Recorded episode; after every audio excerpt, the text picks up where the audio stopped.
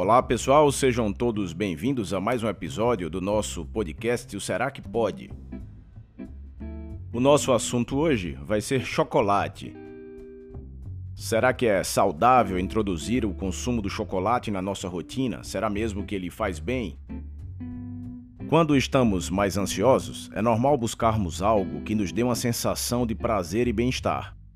Muitos terminam buscando esse momento de relaxamento na comida, que seria um comfort food. Sem dúvida, o chocolate ele é o campeão, seguido dos demais doces e também dos produtos à base de carboidratos refinados. Se busca normalmente algo que eleve no nosso sangue neurotransmissores responsáveis por prazer e bem-estar. Funciona como se fossem pílulas momentâneas de felicidade. O problema é quando a gente passa apenas a encontrar essa sensação de prazer no consumo de comidas e eventualmente de bebidas alcoólicas. Existem outros estímulos externos, como o próprio exercício físico, que, se bem realizado, pode vir a estimular o aumento de endorfinas, serotonina, dopamina e até a ocitocina. Ou seja, existem outras formas de buscarmos essa sensação de plenitude e bem-estar além da comida.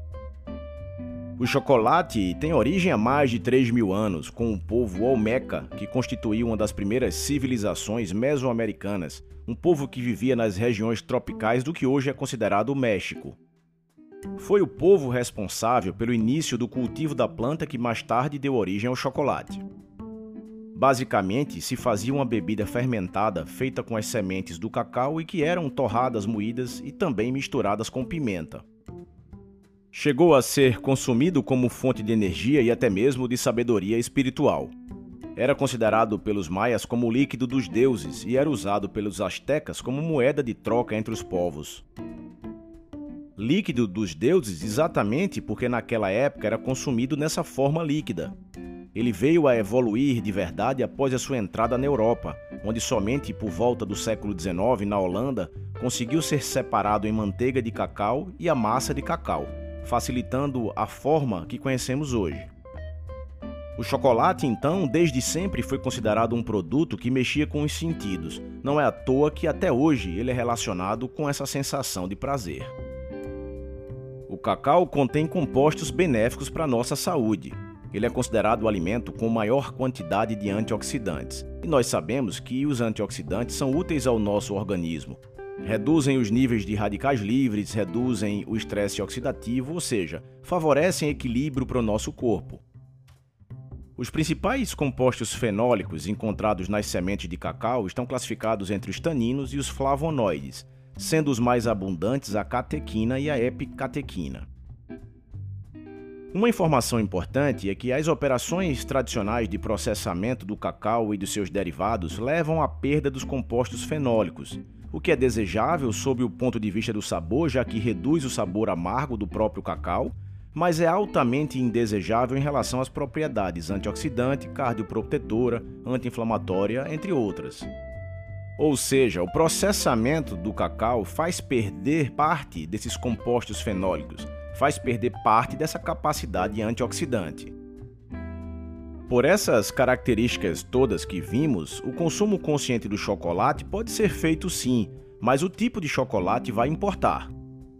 Se a ideia for obter essas características antioxidantes de forma mais completa, devemos incluir na nossa rotina o cacau em pó, 100% puro. Hoje se encontra com muita facilidade nas casas de produtos naturais e funcionais. Mas se a opção for o chocolate em si, nós devemos sempre escolher aqueles com maior teor de cacau. Por isso se fala tanto no consumo daqueles chocolates com no mínimo 70% de cacau, os que são considerados verdadeiramente amargos. É bom lembrar que o chocolate é um produto industrializado, acrescido de açúcar, mesmo nessas opções amargas, e também outras substâncias. É importante sempre conferir os rótulos dos produtos.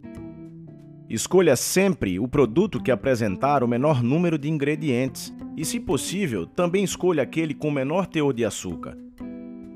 A escolha de um produto de maior qualidade, seja em relação ao menor teor de açúcar, em relação ao menor número de ingredientes ou mesmo de intervenções químicas, pode facilitar o uso até com uma frequência um pouco maior. Dessa forma, talvez seja possível você incluir na sua rotina alimentar cerca de 25 gramas de chocolate amargo diariamente, mas desde que isso seja acordado, que seja dentro do seu plano alimentar. Como sempre a gente fala, a moderação e o bom senso serão sempre o melhor caminho. É isso, e a gente se vê no nosso próximo episódio.